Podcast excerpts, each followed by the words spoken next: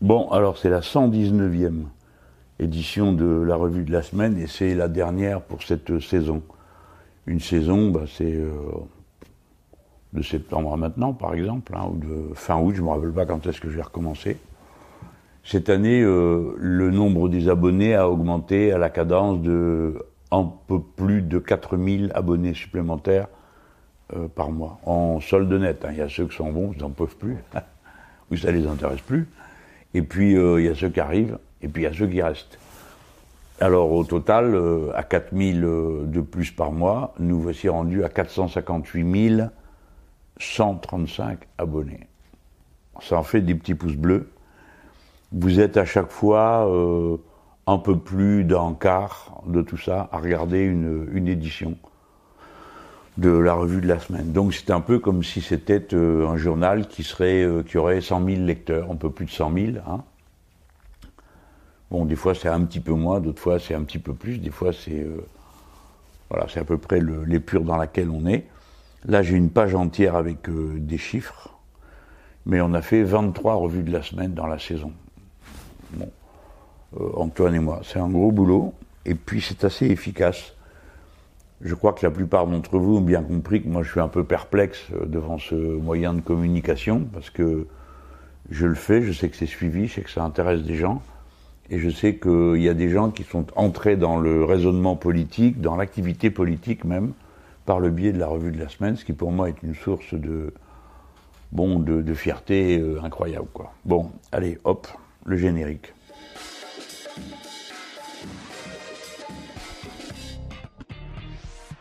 Mon premier sujet porte euh, sur une question qui est magistralement et royalement euh, oublié dans notre pays. Comme vous le savez, euh, et vous en rappelez sans doute, l'armée française est présente en Afrique sur un théâtre, comme on dit, d'opérations extérieures, le Mali.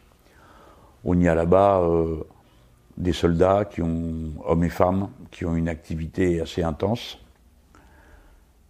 On est là depuis le président Hollande qui les y a envoyés au moment où il s'agissait de contrer une offensive qui se préparait contre la capitale. Enfin, c'est ce qu'on nous a dit et ce qui s'est passé. Offensive qui a été euh, enrayée automatiquement et très, je veux dire, voilà, au, premier passage des deux rafales, euh, ça a été terminé, quoi. Il y avait là 400 Toyota à la file, il n'y en est plus resté un à la sortie. Et depuis, nous sommes présents. Et euh, dès le début, autant, bon, il y avait peu d'objections à ce qu'on mitraille euh, et qu'on empêche cette colonne d'attaquer euh, la, capitale, parce que ça revenait à dire que on aurait laissé euh, faire un coup d'État violent, alors qu'on est lié par des accords de défense avec le Mali. Alors je sais que ça exaspère beaucoup de monde, des fois ça m'exaspère moi aussi, qu'il y ait des accords de défense comme ça avec toutes sortes de pays, mais un pays n'a pas de crédibilité internationale s'il ne respecte pas ces, accords. Donc nous avons des accords de défense, et lorsque nous sommes appelés à la rescousse euh, par un pays, ben on vient. C'est comme ça. Sinon, euh, euh, bah, ça ne sert plus à rien de signer quelque accord que ce soit avec la France, et pas seulement des accords de défense. Je veux dire que les Français, ils respectent ou respectent pas, ils respectent pas les accords. Donc voilà. En tout cas, il y avait un accord de défense. On a été appelé, on y est allé. L'armée française a fait ce qu'il fallait, puis aussitôt, euh, bon, bah, vous avez eu, comme d'habitude, euh, euh, deux attitudes possibles. Alors, ceux qui étaient très contents parce que ça avait bien marché, donc nous voilà, étaient tout, triomphants, et qui ne se posent pas plus de questions. Alors on dit, on maintient des troupes en nombre sur place pour faire ceci, contrôler, bon. Et puis il y a ceux qui ont un peu de tête et d'expérience, dont les militaires, qui ont commencé par dire, écoutez, il n'y a aucune solution militaire à un conflit avec des solutions politiques. Euh, même quand euh, vous avez gagné une manche, comme c'était le cas là, il faut une solution politique. Quelle est la solution politique? Ben, ça tombe bien, il n'y en avait pas. il n'y en a eu aucune de développée par François Hollande, et à la suite de François Hollande, Macron n'a pas fait mieux derrière. Alors, il y a quand même eu des élections dans ce pays, mais dans des conditions telles que personne n'en reconnaît le résultat. Je veux dire, les oppositions le, reconnaissent pas les résultats. Et évidemment, il y a une tension terrible dans le pays parce que il n'y a pas de solution militaire au problème euh, posé au Mali. Il n'y en a pas. il peut y avoir des intermèdes militaires, il peut y avoir euh, une protection militaire d'une situation, mais c'est pas par les armes qu'on va régler le problème. Et encore une fois, je le répète, c'est les militaires eux-mêmes qui le disent. Parce que comme ils sont en première ligne, là, pour le coup, et pour euh, euh, à la vie, à la mort, ils ont évidemment une réflexion assez aiguë sur les problèmes. Ils disent pas les choses qui leur passent par la tête, euh, bon, depuis un bureau. Donc, les tensions au Mali se sont aggravées d'une manière considérable, des tensions sociales, et euh, des tensions politiques qui sont allées avec, jusqu'au point où a éclaté au Mali euh, une révolution citoyenne telle que nous la connaissons, nous, euh, dans nos définitions théoriques chez les insoumis. Révolution citoyenne, c'est-à-dire que le peuple tout entier s'est mis en mouvement pour réclamer la démocratie, le départ des gens qui sont au pouvoir et dont ils considèrent qu'ils sont élus d'une manière qui n'est pas démocratique. Alors, euh, moi, je trouve déplorable qu'on n'en parle pas parce que l'armée française est engagée là-bas, parce que j'ai pas envie qu'une fois de plus ça se termine par euh, c'est tout de la faute des Français, euh, et j'ai pas non plus envie que la présence de l'armée française soit utilisée contre la mobilisation euh, citoyenne au Mali. Alors, je trouve que ça commence fort mal les commentaires que je lis de l'extérieur parce que ils mettent tous en avant la, la personnalité d'un des opposants euh, qui est en effet euh, un religieux. Euh, et alors, comme c'est un mot-là, ben, c'est comme si la révolution citoyenne était une révolution islamique, c'est-à-dire une révolution qui voudrait mettre au pouvoir les religieux. Il ne s'agit pas de ça. je vais vérifier. On y a des amis, nous autres, les insoumis là-bas. Puis de toute façon, d'une manière générale, les Maliens, ça nous concerne. Euh, c'est un peuple frère, on a fait plein de choses ensemble. Euh, on a en usage pour beaucoup d'entre nous la langue française. Le Mali a eu une expérience de retour à la démocratie qui avait impressionné tout le monde. Le peuple malien est un peuple actif, intervenant, plutôt bienveillant, hein, euh, avec qui c'est facile de communiquer et d'échanger. Et puis aussi, il y a en France une forte communauté malienne qui euh, vit euh, très tranquillement avec nous. Et puis d'ailleurs, il y a des binationaux. Et puis, euh, et puis d'ailleurs, on a des enfants ensemble, et ainsi de suite. Bon, donc on ne peut pas s'en désintéresser. On ne peut pas s'en désintéresser parce qu'il y a l'armée là-bas, et parce qu'ici, on a cette puissance d'échange avec les Maliens qui sont en France. Donc nous autres Français, on doit faire un choix clair.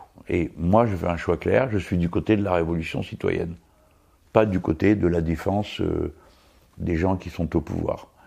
Et euh, je tiens à dire que ce n'est pas vrai, que c'est une révolution qui a euh, pour but de mettre au pouvoir une équipe de religieux.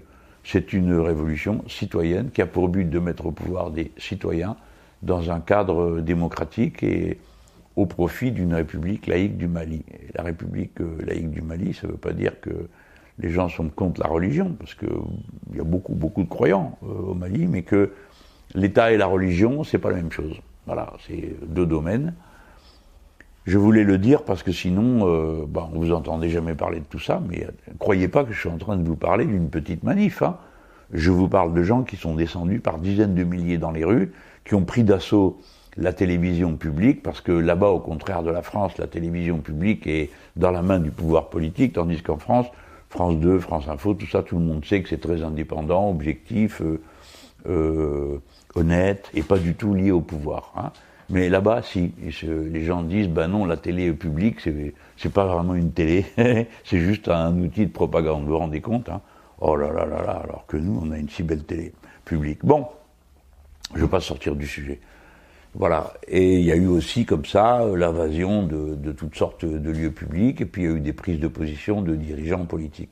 Je vous en parlerai, je ne sais pas où on en sera à la rentrée quand je reviendrai, mais je vous ferai un exposé plus complet. Et je le redis, pour ma part, je ne souhaite pas que la France, d'une part, l'armée française, euh, soit perçue comme l'ennemi du peuple malien, parce que nous ne sommes pas les ennemis du peuple malien, nous ne sommes pas au service de dirigeants politiques euh, corrompus, rejetés par la population, contre le peuple. Nous sommes au service du peuple, parce que quand nous avons fait un accord de défense, l'idée c'était on fait un accord de défense avec le peuple malien, pas avec euh, tel ou tel dirigeant. Et le peuple malien aujourd'hui rejette les institutions, enfin le, le, gouvernement et le pouvoir politique. Donc nous, on doit choisir notre camp et on doit clairement faire le choix d'être aux côtés du peuple malien. Après, c'est lui qui décide ce qu'il veut faire. Hein. C'est pas à nous d'aller dire euh, faut faire comme ci, faut faire comme là, parce que c'est pas le sujet. Mais il est en révolution et en révolution citoyenne. Donc notre devoir est d'y être attentif, de nous intéresser à ce qui se passe et de ne pas laisser faire si jamais on entend qu'on euh, voudrait utiliser la France contre le peuple malien, parce que la France et le peuple malien, euh, c'est deux entités amies. Et d'ailleurs, la France, c'est nous, le peuple français. Et le peuple français, il fait pas la guerre aux Maliens. Il n'a pas du tout l'intention de la faire. Voilà, ceux qui connaissent des Maliens les trouvent sympas et c'est leurs amis, ou pas sympas, parce que ça existe aussi. Hein. Euh, mais on n'est pas en guerre. Voilà. Je voulais vous le dire, au moins pour notre honneur à nous, et puis parce que ça finira par arriver jusqu'au Mali, où on écoute ce que font les Français. Souvent, euh, mes amis me disent bah dis ça n'a pas l'air trop de vous intéresser ce qui nous arrive, euh, c'est dommage parce que nous on s'intéresse à ce qui vous arrive. Voilà. Bon, on s'est dit. Je viens à mon deuxième sujet maintenant. Mon deuxième sujet, c'est encore de l'international. Alors, euh, je vais vous dire que j'ai pas la partie facile. Comme vous le savez, il y a eu une grande discussion au niveau européen. Donc maintenant, je vais essayer de vous expliquer ce qui s'est passé et pourquoi des gens comme moi condamnent absolument ce qui s'est passé. Bon, donc il y avait une discussion, pour que vous compreniez bien, on parlait de deux choses euh, dans cette réunion. La réunion, c'est le conseil, c'est-à-dire euh, ce qu'on appelle le conseil, c'est quand vous avez euh, les plus hautes autorités des gouvernements des pays concernés. Alors pour nous, c'est le président de la République qui y va. des fois, c'est le président de la République et le Premier ministre quand il y a une cohabitation, mais c'est le président de la République française qui parle. Et puis les autres, ben, c'est les chefs de gouvernement, Madame Merkel, Monsieur Machin, tout ça, bon, ils sont là. Donc le conseil, c'est une. Des fois, il y a, on appelle ça un conseil, euh, par exemple, euh, un conseil culture, bon, ben, c'est les ministres de la culture, ou un conseil euh, éducation, c'est les ministres de l'éducation. Moi, j'ai participé comme ministre de l'enseignement professionnel à des conseils éducation, parce que le ministre de l'éducation en France était Jack Lang à l'époque, et euh, Jack Lang me déléguait cette mission. Des fois c'est lui qui faisait, mais la plupart du temps il m'y envoyait, comme ça moi je suivais euh, euh, d'une réunion à l'autre ce qui se passait là-dedans. Bon donc là c'est le conseil. Macron, Merkel et tutti quanti. Sanchez pour les Espagnols, bon. Alors, il y avait deux sujets sur la table. Premier sujet, le plan de relance, parce que l'Europe a dit on va faire un plan de relance. Et deuxième sujet, le budget de l'Europe. Alors, euh, pour que vous compreniez tout euh, bien, euh, le budget de l'Europe, c'est une spécialité européenne, il n'est pas annuel. Il porte sur 6 ans. 6 ou 7, peu importe, enfin, vous avez compris, plusieurs années. Alors, donc, ça ne s'appelle pas budget, on dit le cadre financier pluriannuel. Attention, hein, dès que vous arrivez à l'Europe, la plupart des, mots sont incompréhensibles, ou ils sont posés d'une telle manière, on dit c'est quoi le cadre, quoi, quel cadre Qu'est-ce qu'ils ont mis comme cadre? Non, c'est le cadre financier pluriannuel. Ça veut dire qu'il faut un budget pour plusieurs années. D'accord? Donc, une fois qu'on a voté le budget pour plusieurs années, on sait combien euh, il y a de milliards qui vont arriver venant des États. je vous parle toujours du budget là. Euh, chaque État contribue à proportion de sa population, de sa richesse, etc., etc. Nous, les Français, on cotise pour 20%, 18-20% du total de ce budget. D'accord? Donc, euh, si on met le budget à tant de milliards, bah 20% c'est pour les Français. Euh, voilà. Les Allemands à peu près comme nous, à peu un chouïa plus. Hein. Et puis chacun une contribution. Les deux, alors une fois que vous avez euh, dit quelle est votre contribution, à la fin vous regardez ce qui vous revient, ou ce que vous donnez en, en plus. C'est-à-dire, une fois que vous avez rentré tout ce que l'Europe vous renvoie, par exemple nous les Français, on nous renvoie beaucoup d'argent pour la politique agricole commune. Hein alors on, ça rentre d'un côté, après il y a les subventions pour les régions, il y a des sous pour la pêche, pour ci, pour là, pour, plein de trucs. Alors vous regardez tous les sous que vous avez rentrés, et puis tous les sous que vous avez sortis. pour nous Français, différence 9 milliards. C'est-à-dire qu'on donne 9 milliards de plus que ce qu'on rentre. Ça s'appelle contributeur net. Alors contributeur net, bah, il y a nous, les Français, il y a les Allemands, et puis euh, quelques autres comme ça. Bon, les autres, c'est pour des sommes euh, euh, tout à fait inférieur. Ok? Attention, accrochez-vous, ça continue les explications.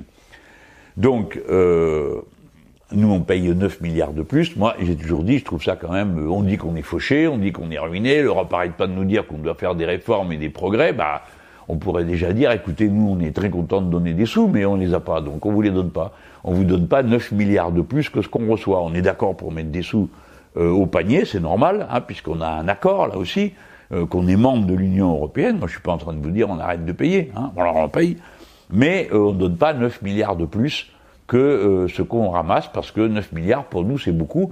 C'est trois fois l'impôt sur la fortune. 9 milliards, c'est disons 180 000 postes de soignants. D'accord? C'est pour vous donner une idée. Hein des postes de soignants, il en faudrait 60 000 de plus. Là, on a de quoi en faire 180 000. Je vous dis ça parce que les milliards, ça veut rien dire pour les gens. Personne n'a jamais vu un milliard de sa vie, ni a eu à, s'occuper d'un milliard. Donc, euh, voilà, on fait cette, euh, cette balance-là. Et euh, bon, je vous ai déjà dit, j'étais un peu fatigué d'entendre des gens dire ah mais Monsieur Mélenchon, vous vous rendez pas compte Et les sous qu'on reçoit de pour la politique agricole commune, ben justement c'est déjà compté. Une fois qu'on compte tout ce qui est rentré, qu'on compte tout ce qu'on sort, total pour les Français 9 milliards de cotisations. Ah c'est dur, de plus hein, de plus. Alors euh, bon, on paye quand même beaucoup. Les Allemands aussi payent beaucoup. Alors, euh, une année, les Anglais, à l'époque, ils étaient membres de l'Union européenne, ont dit, Madame Thatcher a dit, moi, je suis trop pauvre, je peux plus payer, donc je veux un rabais.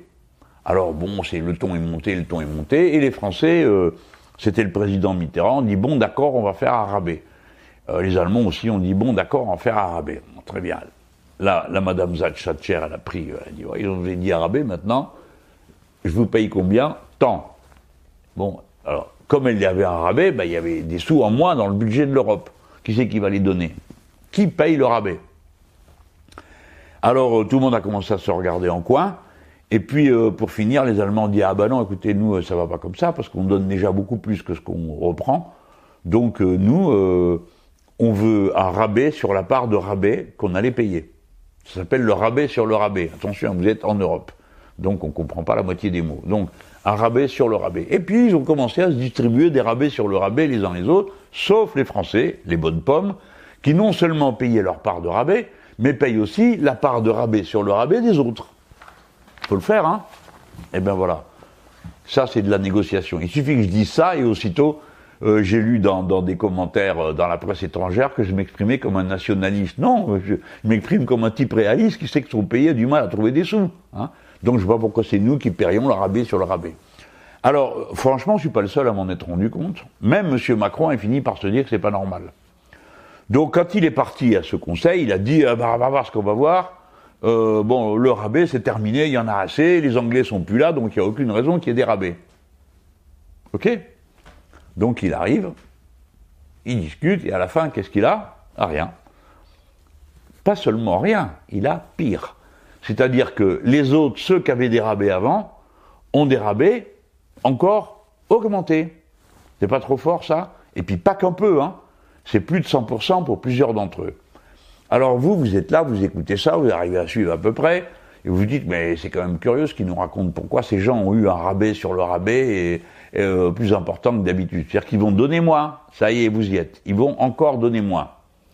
Donc, tout cela, ils donnent moins qu'avant, et en plus, dans le cadre financier pluriannuel, le budget, quick, quick, quick, on a coupé sur les dépenses.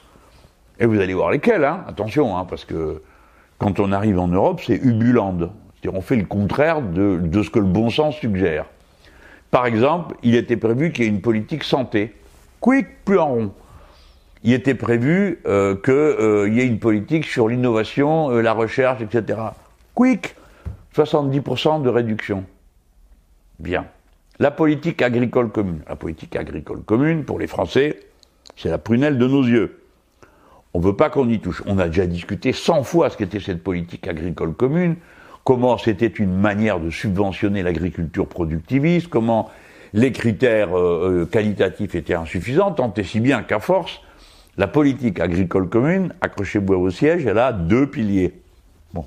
Et un de ces deux piliers, c'est l'agriculture biologique.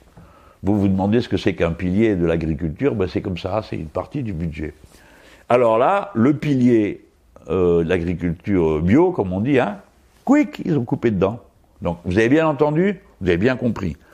Ils viennent d'adopter le cadre pluriannuel de l'Union européenne, Et dedans, ils ont enlevé les dépenses de santé, les dépenses pour l'agriculture bio, et ils ont enlevé les dépenses pour la recherche et innovation. C'est pas trop fort, ça? C'est-à-dire tout ce dont on avait dit que c'était essentiel, euh, extrêmement décisif, que maintenant, ce crognoni, on allait voir ce qu'on allait voir. Eh ben, on a vu. Alors, vous, vous commencez à comprendre le cirque. Donc, ils ont réduit dans le budget de l'Europe. Les autres, ils payent moins. Ça sent l'arnaque. Bah oui, c'est une arnaque. Pourquoi? Parce que la deuxième partie, c'est la discussion du plan de relance. Alors, plan de relance. Euh, alors, bon, le plan de relance, en quoi ça consiste? Remettre des sous dans l'économie européenne pour compenser la perte de richesse euh, du fait de la catastrophe économique qu'il y a eu. Alors, si une année vous faites euh, 8, 9, 10% de richesse produite en moins, après, il vous faut un certain temps pour remonter au même niveau. Hein. Et puis, bah, pendant ce temps-là, bah, ça fait euh, des impôts en moins et euh, des obligations en plus. Les impôts en moins, bah, parce que comme il y a moins de production, bah, il n'y a pas besoin d'être un pour comprendre qu'on vend moins, tout simplement. Hein. Et puis, euh, comme il y a beaucoup de chômage, bah, ça veut dire qu'il y a des obligations en plus, payer des indemnités, etc., etc. Donc, euh, euh, cette situation, elle fait que il faut remettre des sous pour essayer de redémarrer le truc. Je suis même pas en train de vous dire comment on va le redémarrer, ni qu'est-ce qu'on va mettre dans le redémarrage. Hein. Je suis juste en train de vous dire. Alors, réfléchissons un peu. Combien faut-il mettre? Aussitôt, bon, tout le monde doit se prendre la tête. En fait, personne ne se prend la tête. Vous dites, on a perdu combien? Les Français, on a perdu 11 points de richesse. 11. Les Allemands, 6. Bon, ben, si on a perdu 11 points, si on a perdu 6, eh ben, on va remettre l'équivalent pour relancer la machine, essayer de la ramener au niveau où elle était avant. Et c'est là que c'est intéressant de voir ce que chacun fait les Français, ils perdent, les Allemands, pardon, ils perdent 6 points, ils en remettent 20. Total, plus 14. Les Français, ils en perdent 11, ils en remettent 2. Total, moins 9. Moins 9 d'un côté, plus 14 de l'autre. Vous voyez donc qu'il y a un décalage qui se fait entre les deux économies. L'allemande et la française. Évidemment, la monnaie va être soumise à une tension terrifiante, parce que si dans un même, espace économique vous avez une différence pareille, euh, la zone euro pourrait très bien voler en éclats. Mais ça, on n'a pas le droit d'en parler, parce que si on le dit, c'est qu'on est malveillant, nationaliste et tout. Alors, euh, le plan de relance européen, c'est donc de l'argent qu'on amène au niveau européen. Combien on met? Alors, euh, le commissaire français, M. Breton, qui n'est pas un communiste, ni un insoumis, euh, ni un anarchiste, ni que sais-je encore, des variétés politiques détestables par le système. lui, il a dit qu'il faut mettre 2000 milliards. Entre 1000 et 2000, vous voyez le genre? Le Parlement européen, il a parlé de 2000 milliards à mettre. Et Mme Merkel et M. Macron, ils sont tombés d'accord sur un super plan, 750 milliards. Alors après la télé, 750 milliards, les Français et les Allemands sont d'accord, 750 milliards, tout le monde, oulala, ça fait beaucoup, non, ça fait rien du tout. 750 milliards étalés dans le cadre du budget pluriannuel, du cadre financier pluriannuel, ça fait 1,5% de la richesse de l'Europe qui est réinjectée pour compenser la part perdue. La part perdue, l'évaluation, c'est 8, on remet un point et demi tous les ans, égale moins 7. Voilà pourquoi ils sont réunis pendant 5 jours. À propos d'un plan dit de relance qui fait progresser, qui réinjecte un point et demi de richesse tous les ans. Voilà. Ça, personne ne va vous le dire, hein, à part moi. Ou alors vous allez, si vous lisez dans les revues spécialisées, dans la presse euh, sérieuse, euh, ce qui déjà réduit beaucoup le nombre de presse, euh, les gens qui calculent le crayon à la main et qui vous montrent. Alors, Là-dessus arrive notre beau Macron, euh, qui s'est déjà fait avoir sur les rabais, comme je vous l'ai dit tout à l'heure, qui s'est fait avoir sur la politique agricole commune, comme je vous l'ai dit euh, il y a un instant. Et là, ils étaient tombés d'accord avec euh, Madame Merkel, alors voilà, les 750 milliards, une partie c'est des subventions, vous entendez, subventions ça veut dire on les donne sur des projets. Et l'autre partie c'est des emprunts. Alors je vais vous les prendre dans l'ordre. D'abord les emprunts. Aussitôt la télé, la radio, Formidable, on a mutualisé les dettes. quelle grande victoire historique a été remportée pour la première fois. Très bien, vous êtes content, je suis sûr. En plus, parmi vous, il y a des tas de gens bienveillants hein, qui se disent, ben, ah ben c'est quand même mieux, quoi. C'est un peu de solidarité. Monsieur Mélenchon, vous avez fini de ronchonner tout le temps, hein. Bah non, c'est bidon. Il n'y a aucune dette qui a été mutualisée, c'est pas vrai. Qu'est-ce qui a été mutualisé? Vous avez un titre de dette. La Commission européenne va emprunter des sous. Ça, c'est vrai, c'est pour la première fois. Mais pourquoi faire hein? Et le titre, le titre de dette, c'est, je sais pas moi, euh, allez, euh, un million d'euros. Après, quelqu'un le rembourse. D'accord? Formellement, qui c'est qui va faire le chèque? Formellement. Évidemment, la Commission européenne, puisque c'est elle qui a emprunté. Mais vous autres, les Français, vous aurez payé votre part. Si vous avez emprunté tant de milliards, c'est vous qui les paierez. Il n'y a rien de mutualisé. C'est juste le paplard qui est mutualisé. C'est la signature qui est mutualisée. Et c'est la garantie. Si jamais les Français veulent plus payer, c'est les autres qui paieront. Et vice-versa. Si quelqu'un veut plus payer, c'est vous qui paierez. Ça vaut la peine qu'on en parle quand même, non? Pas qu'on soit juste là, la bouche ouverte, à dire ah quelle merveille. Surtout qu'on peut se poser immédiatement une question à quoi ça nous sert? À rien. Vous savez pourquoi? Parce que les Français n'ont pas besoin de passer par des emprunts européens pour trouver des gens qui leur donnent des sous qui leur prêtent des sous. On n'a pas besoin. Déjà, le Trésor public français emprunte avec l'aide de personnes, et il emprunte, écoutez bien, à des taux négatifs. Alors ça, c'est un peu compliqué, et je vous garantis, je ne me lance pas dans l'explication de ce qu'est un taux négatif. Je veux juste vous dire que pour finir, c'est celui qui prête qui perd des sous. D'habitude, c'est l'autre. Hein. Là, non, c'est dans ce sens-là. Donc, nous autres, les Français, on emprunte à des taux négatifs. Voilà. Donc, alors, les eurobonds, les covid bonds et tout ce que vous voulez, ça sert à que à rien. On n'en a pas besoin. Et on n'a pas besoin de l'Union européenne pour les avoir. Et d'ailleurs, les autres non plus, ils n'en ont pas besoin.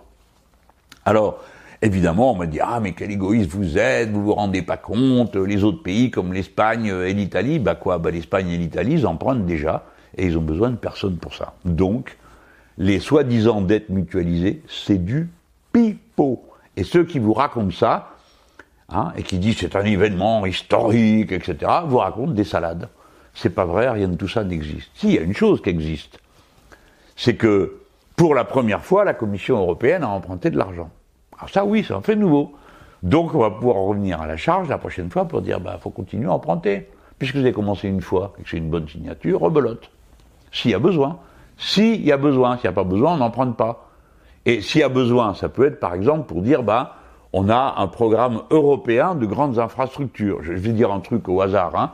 Bon, allez hop, on décide de faire une nouvelle ligne de chemin de fer euh, qui ferait euh, Paris, Rome, Berlin, que sais-je encore. D'accord? Alors ça, on dira, bah, c'est un équipement euh, qui nous appartient à tous, donc on le paye avec un emprunt européen et on le remboursera avec les sous de la collecte européenne. Ah, les sous de la collecte européenne. On retourne une case en arrière. Je vous ai dit tout à l'heure. Chacun donne sa part. Alors, il y a donc une somme qui est empruntée par l'Union européenne. Alors c'est elle qui fait ça, et elle se porte, euh, les autres pays se portent garant si quelqu'un ne paye pas. Mais après, il faut quand même bien rembourser, non? L'Union européenne, elle a signé, on rembourse. Alors, qui est-ce qui va payer? Je viens de vous le dire, les États. L'Union européenne vient et dit Eh, vous les Français, vous avez pris tant de bons européens, vous nous devez tant. Alors, euh, bon, alors, euh, ça ne sera pas que les parts françaises. On va dire c'est les parts globales. Et donc, on prend l'ensemble et on paye tous. Mais nous, on paye 20%. Et le rabais. Et le rabais des rabais. Donc, nous autres Français, quand on reçoit 40 milliards par l'emprunt, on rembourse 66. C'est comme ça. Et même à taux zéro. Pourquoi? Parce qu'on paye pour les autres. On peut dire, ah ben c'est la solidarité, mais moi je suis complètement d'accord avec la solidarité, il n'y a pas de problème. Mais on fait de la solidarité quand on a les moyens. Quand on n'a pas les moyens, euh, on fait comme on peut. Hein, on essaye de s'ordonner des moyens pour aider les autres. Voilà. Donc, c'est un exploit de la négociation de M. Macron. Nous allons devoir payer plus que nous allons recevoir. Voilà. Voilà le bilan de cette décision historique. Alors, maintenant, je viens aux subventions. Ouh là là là là, les subventions, ça veut dire on vous donne, vous rendez rien. Génial, non? Alors là, euh, les pays radins ont dit on aimerait bien savoir euh, ce qui va se passer avec ces subventions. Est-ce qu'on va, on vous les donner pour quoi faire? Parce que nous, disent-ils, les pays radins, euh, pas question qu'on vous donne des sous pour faire des choses avec lesquelles nous, on n'est pas d'accord. Alors, pas de bol, ça n'existe pas dans les traités européens, le droit de veto, comme ils avaient dit au début. Alors, ils ont obtenu quelque chose qui est comme le droit de veto. Vous allez voir l'humiliation pour les Français. Alors c'est quoi? C'est un, la Commission européenne qui surveille. La Commission européenne, comme vous le savez, elle surveille les budgets de tous les pays. Tous les ans, on donne notre copie, ils disent Ah, ça non, ça oui, ça non, ça oui, ça non. Et après, on revient à l'Assemblée, on dit Le peuple souverain doit décider que ça oui, ça non, comme a dit la Commission. Sinon, la fessée financière. Bon. Donc, la Commission va dire Oui, ben, on vous donne des subventions si vous faites des réformes de structure comme on vous demande de les faire. Les réformes de structure, tout le monde les connaît. Tout privatiser et fermer les services publics. Entre autres merveilles euh, européennes. Alors, euh, donc, ils vont surveiller ce qu'on va en faire. Donc, c'est pas vrai que c'est nous, les Français, qui décidons. Et puis, on nous dit, ah ben, je vous en prie, tenez, prenez les sous dont vous avez besoin, jusqu'à concurrence de 30, 40, 50 milliards. C'est pas vrai. C'est sous surveillance de la Commission. Alors, vous allez dire, bon, bah, la Commission, on a l'habitude on a nos petits arrangements avec. Oui, mais les pays radins ont obtenu que euh, un pays puisse dire attendez, il y a un problème sur tel plan national, et donc euh, nous on veut en discuter. Ah, ils n'ont pas le droit de veto, ils ont le droit d'en discuter. Donc vous imaginez, nous les Français, on va dire eh ben, on fait une ligne de chemin de fer ou on fait un canal, et puis vous avez euh, le gouvernement libéral des Pays-Bas qui dit oh là là là là, un canal pourquoi faire? Euh, et d'ailleurs, pourquoi vous faites le canal dans le sud du pays? Alors que vous devriez le faire dans le nord Parce que comme ça, les marchandises pourraient remonter sur le port de Rotterdam, blablabla. Bla, bla, bla. On connaît tout ça. Voilà ce qu'a accepté euh, M. Macron. Alors vous dites, oui, mais M. Mélenchon, soyez raisonnable. Ah, prend quand même un peu de subvention, c'est toujours ça de prix. Ben non, vous n'avez rien compris, je vois. Vous ne suivez pas. Je vous ai dit que les budgets baissaient. Donc on va toucher moins dans la politique agricole commune, on va toucher moins sur tous les sujets où les lignes ont été diminuées. Donc d'un côté vous allez toucher moins et vous allez retrouver de l'autre côté. C'est comme ça que les pays radins ont eu le dernier mot sur tout le monde. Premièrement, la somme est insuffisante, 750 milliards.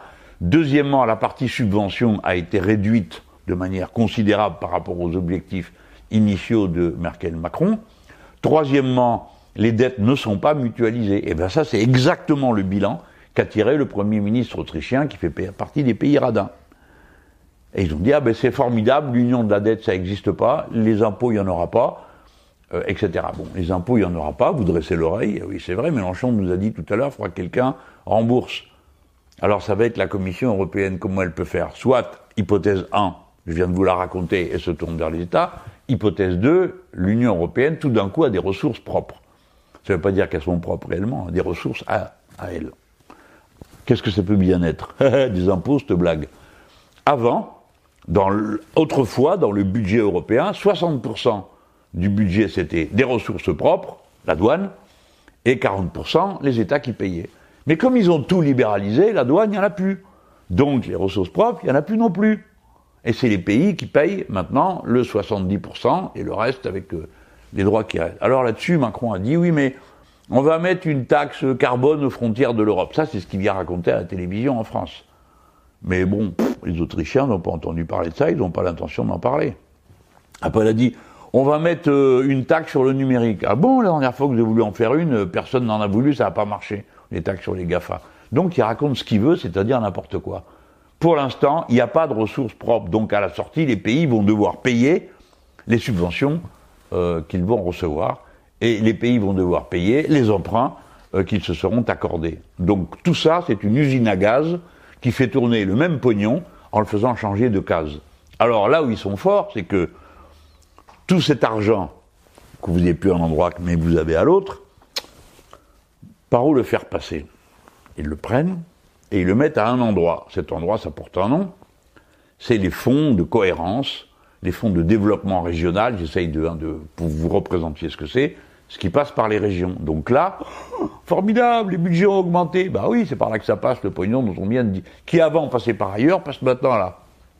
Donc vous avez un effet visuel euh, qui est incroyable, c'est que les fonds de cohérence ont progressé. Arrêtez, ils n'ont pas progressé du tout. Euh, ils sont, euh, ils intègrent le, les moyens du fonds de relance que vous n'aurez pas dans les autres cas. Bon, écoutez, j'ai fait ce que j'ai pu pour essayer d'expliquer ça aussi clairement que possible, mais vous avez vu le fouillis que. Nous, les infos arrivaient d'un coup, et il fallait trier là-dedans. Notre délégation au Parlement européen a fait un boulot absolument génial.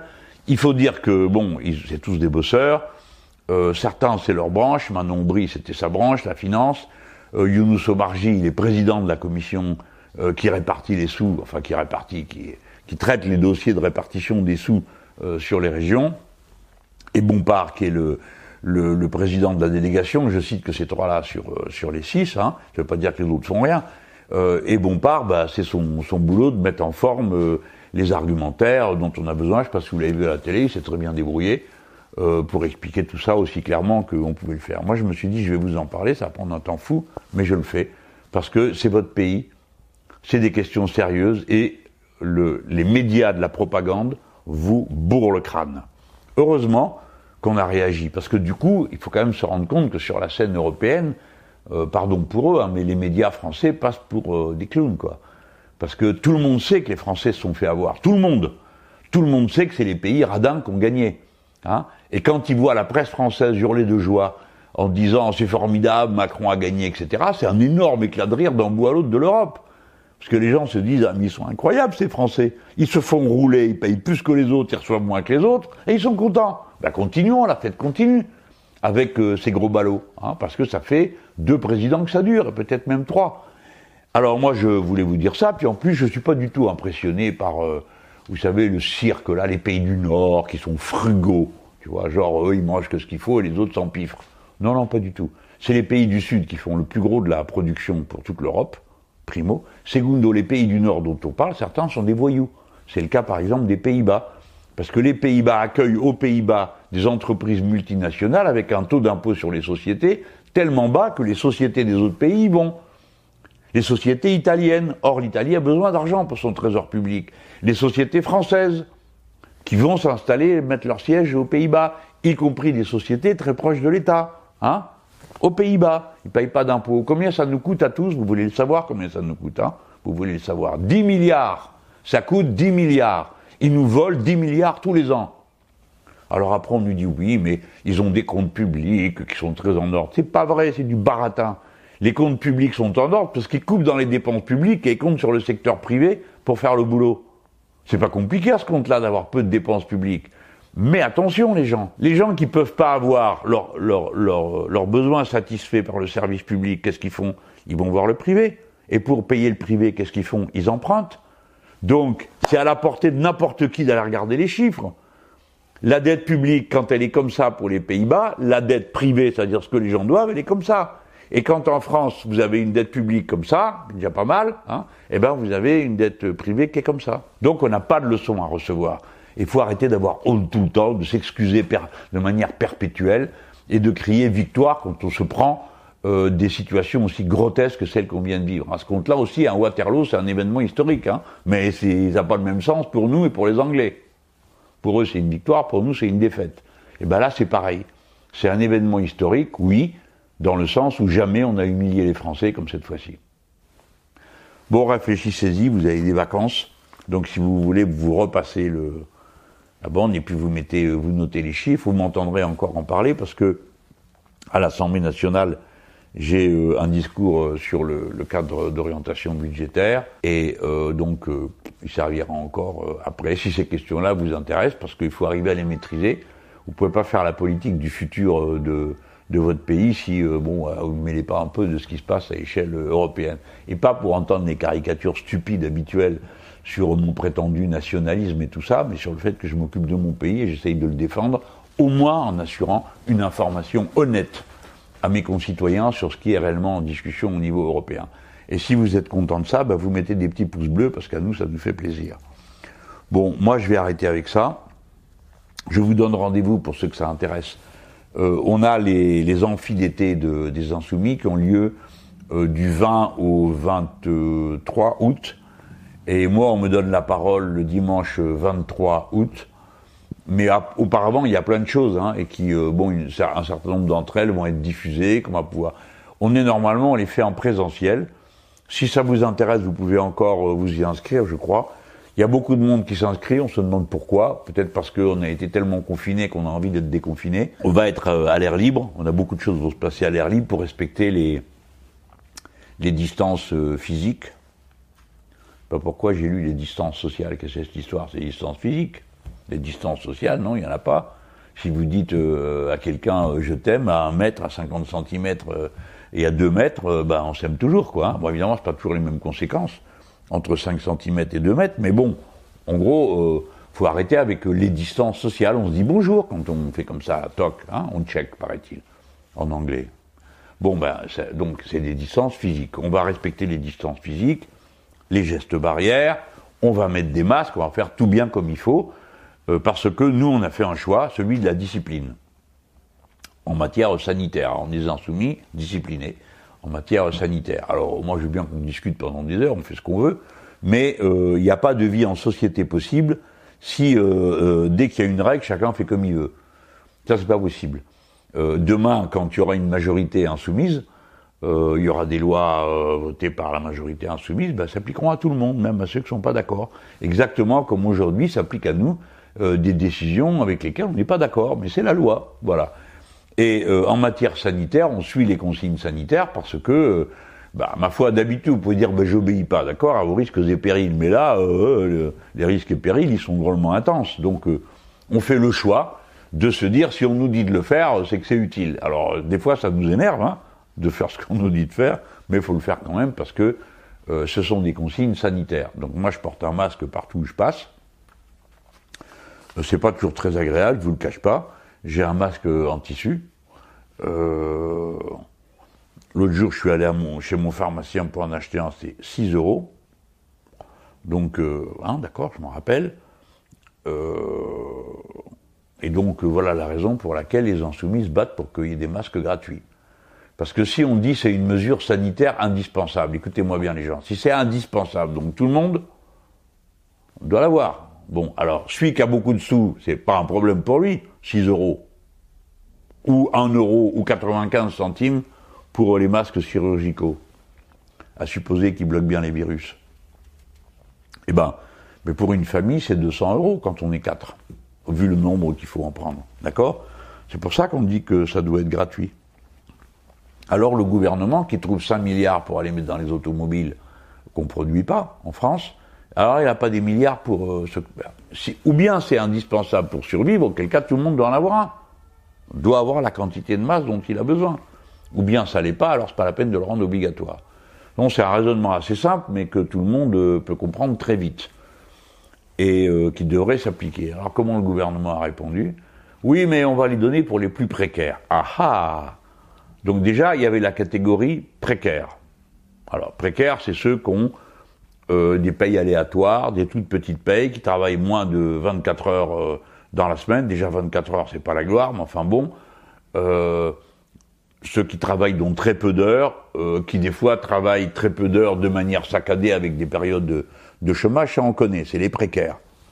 C'est pas drôle déjà, hein, c'est pas facile à vivre. Hein. 200 euros de moins tous les mois, si vous êtes quatre dans la famille, vous les sentez passer. Mais qu'est-ce que c'est plus précaire par rapport à un précaire? C'est quoi? C'est quelqu'un qui a plus de domicile fixe, hein? Et alors, il va remplir des papiers pour aller demander euh, à la CAF euh, des sous pour euh, acheter un masque. c'est pas sérieux. Donc qu'est-ce que c'est que cette annonce bidon? Les plus précaires. Qui c'est qui va décider si t'es plus précaire que précaire?